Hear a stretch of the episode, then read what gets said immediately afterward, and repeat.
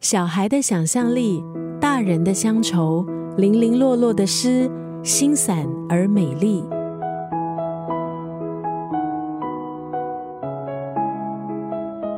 今天在九六三作家语录分享的这段文字，出自这本书《零零落落》。这本书的作者就是很会说故事的台湾作家黄春明，他的第一本诗集。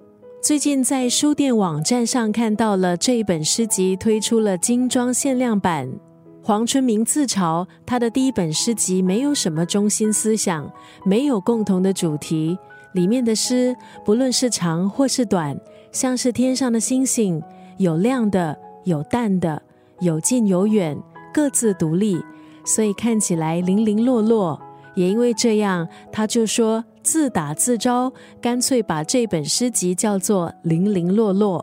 在这本诗集的自序，黄春明说，他年轻的时候，也就是所谓的文艺年龄，阅读方面欣赏新诗，在创作上也尝试写诗。他觉得自己写出来的诗，不像大部分诗人的诗句可以深入优美境地。也有文学圈的朋友说，他的诗是有点趣味。可惜写得太白了。黄春明说：“受到这样的指教，他只好回去抱着他的小说，对于诗始终只是暗恋。可是有那么一天，黄春明翻了旧报纸，里头看到林良老师的童诗，他眼前一亮，写诗的心又活了起来。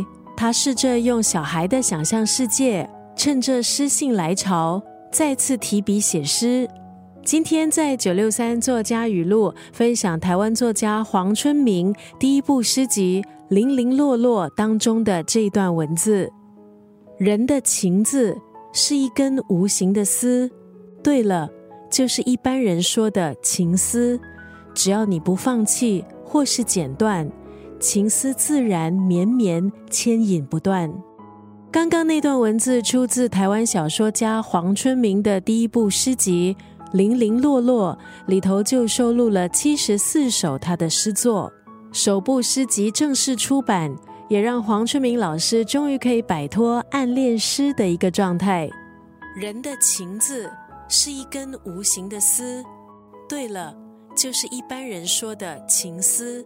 只要你不放弃或是剪断，情思自然绵绵牵引不断。